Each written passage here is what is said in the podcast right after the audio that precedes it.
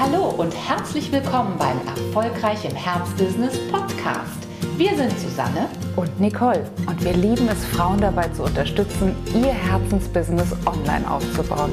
Schön, dass du da bist. Hallo, welcome back zu unserer Miniserie. Heute geht es auch wieder um die To-Dos für eine erfolgreiche Online-Unternehmerin. Also all die Aufgaben, die wir uns ganz bewusst täglich setzen dürfen, um besser zu werden. Ja, wir haben schon gesprochen über Erfolgsmindset. Wir haben schon gesprochen über deine Transformationskraft. Und heute kommen wir zu einem so wichtigen Wort, das du aus unserem Mund häufig hörst, nämlich deine marktfähige Positionierung. Ja, und bei der Positionierung, das ist ein Aspekt, der ist natürlich deswegen hochinteressant, weil er zum einen die Basis ist für jedes solide Business, was nicht nur ein Jahr oder zwei existieren möchte, sondern wirklich über einen signifikanten ähm, Zeitraum dir wirklich deinen Lebensunterhalt sichern möchte und vor allen Dingen die ermö ermöglichen soll, das Allerbeste, was du als Expertin zu bieten hast, wirklich in den Markt zu bringen. Aber die Positionierung legt eben ganz, ganz wichtige Eckpunkte fest. Und du wirst auch gleich feststellen, dass die Positionierung ja auch eine zentrale Schaltstelle ist, die eben in viele, viele To-Dos, die ich als Expertin berücksichtigen sollte, auch wieder übergreift. Wir haben ein Modell entwickelt, mit dessen Hilfe es uns gelingt, wirklich jede Art von Expertenpositionierung zu finden. Und zwar natürlich immer angelehnt an zum einen die Kundin, die mit uns arbeitet, die mit ganz viel Wissen kommt, die mit ganz viel Lebenserfahrung kommt, die als einzigartige Mischung einer Berufung, einer Seele, einer Herzensaufgabe zu uns kommt. Und auf der anderen Seite der Frage, wo ist der dazu passende Markt. Und da möchten wir heute mit dir nochmal genauer reinschauen. Ja, denn warum äh, zählen wir es hier eigentlich als To-Do auf? Ist das nicht etwas, was man auch einmal abpackt? Ja, wie du, wie du schon gesagt hast, es ist wirklich fundamental, aber es ist insofern ein wiederkehrendes To-Do, als dass wir uns auch immer wieder prüfen dürfen, ob wir denn immer diese Positionierung, also sprich auch diese Stelle im Markt, dieser, diesen Ort äh, einnehmen und auch nicht verlassen. Diese, dieser Appell oder diese Gedankenanregung kommt natürlich aus der Praxis. Du weißt, wir arbeiten mit vielen, vielen Frauen zusammen, die ihre die ihr Business aufbauen, die ihre Positionierung mit uns gefunden haben. Und wir fragen das jetzt ganz bewusst. Du hast dich festgelegt auf etwas, was du tust, also was du für wen mit welchem Nutzen tust. Und dann ist die Frage, bleibst du auch auf diesem Punkt? Bleibst du ihm treu? Bist du wiederfindbar, nachdem du gesagt hast, ja, ich bin wirklich die Fachfrau für Migräne und für Menschen, die schon alles durchlaufen haben. Ich bin die Fachfrau. Bleibst du bei dieser Positionierung? Bleibst du ihr treu? Sind Menschen in der Lage, dich wiederzufinden, weil sie sagen, Mensch, das ist doch die, die sich positioniert hat, so und so und so. Das ist doch die, die spezialisiert ist auf. Das halten wir für einen ganz, ganz großen Erfolgsfaktor, weil wir bei zu vielen Frauen schon die Verlockung gesehen haben, sich heute hiermit und morgen damit zu beschäftigen, übermorgen eine weitere irritierende Botschaft in die Welt zu bringen. Insofern haben wir das hier ganz bewusst als ein zentrales To-Do mitgebracht und du kannst einfach noch mal gucken, passt das? Wir würden dir gerne diese vier Bereiche die äh, Susanne gerade schon anmoderiert hat, in unserem Positionierungsprozess noch mal kurz vorstellen, damit du weißt, warum es so wichtig ist, an dieser Stelle dann auch äh, treu zu bleiben. Wir haben schon gesagt, du bist in deiner Stärken, in deinem Stärkenbereich unterwegs. Das ist äh, dein Exzellenzbereich. Das bildet den ersten Teil der, ähm, ja, der Faktoren, wie du deine Positionierung finden kannst. Genau, wir haben ja auch eben schon von der Fachkompetenz, nicht eben, aber in der vorhergehenden Episode über Fachkompetenz gesprochen. Und hier geht es uns aber vor allen Dingen auch Dinge, um Dinge, bei denen du natürlich einen hohen Kompetenzgrad hast, die du aber, und das ist auch ebenso wichtig, von Herzen gerne tust. Denn wir wollen, wie gesagt, ein nachhaltiges Business aufbauen. Und es bringt natürlich nichts, wenn du jetzt vielleicht, weiß ich nicht, die letzten 25 Jahre als Controllerin unterwegs warst, vielleicht sogar im Angestelltenbusiness.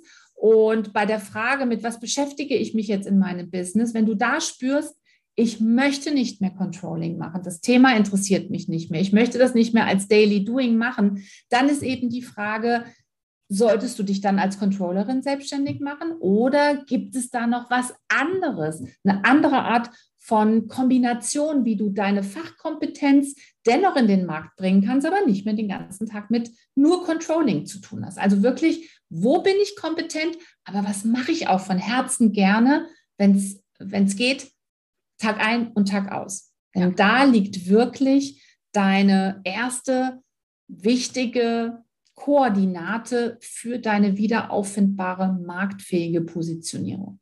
Die zweite Koordinate liegt an, in dem Bereich, in dem du dich über deinen Lebensschatz befragst. An welcher Stelle kannst du deshalb ein Segen sein, weil du wirklich Erfahrungen gemacht hast, weil du Erkenntnisse gewonnen hast, die dich von anderen wirklich drastisch unterscheiden? An welcher Stelle gelingt es dir, durch dein ganz spezielles Sein dich besonders gut mit Zielgruppe 1, 2 oder 3 zu verbinden? An welcher Stelle bist du wirklich auf Augenhöhe?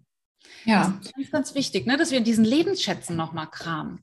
Unbedingt, unbedingt. Und dann wird auch so mancher Lebensschatz, den man am, am, äh, am, liebsten vergessen hätte und mit dem man sich nicht mehr beschäftigen möchte, weil er vielleicht für eine ganz bestimmte Krisensituation steht, die man im Leben erlebt hat, plötzlich wieder zu einem richtigen, richtigen Schatz. Und man merkt plötzlich, für was es gut war, dass man diese, ja, diese Krise vielleicht auch erlebt hatte. Was wichtig in diesem Zusammenpunkt, äh, in diesem Zusammenhang ist und worauf wir immer auch schauen, ist wirklich deine Mission, deine Berufung. Also, selbst wenn wir über viele, viele Jahrzehnte in einem komplett anderen Job gearbeitet haben, oftmals kommt es auch zu, wie wir sie immer nennen, Zweitkarrieren, weil man eben merkt, es gibt etwas, was ich noch nicht ausreichend lebe in meinem Leben. Aus irgendeinem Grunde hat sich meine Karriere, hat sich vielleicht auch meine unternehmerische Tätigkeit in eine ganz bestimmte Richtung entwickelt. Ähm, und dabei habe ich vielleicht immer mehr auf das Außen geachtet, auf die Marktvoraussetzungen. Bestimmte Kunden haben mir bestimmte, bei mir bestimmte Dinge abgefragt und so ist man dann vielleicht in eine ganz bestimmte Rille gerutscht. Oft aber, so zur Mitte des Lebens äh, sozusagen, gibt es noch einmal eine kleine Bestandsaufnahme, bei der man selbst spürt, es gibt etwas in meinem Leben, was im Moment noch nicht ausreichend Beachtung findet, was ich noch nicht tue und was ich, ähm, was total traurig wäre, wenn ich dieses Geschenk oder auch diesen Ruf, den ich in mir verspüre, wenn ich den nicht ausleben würde.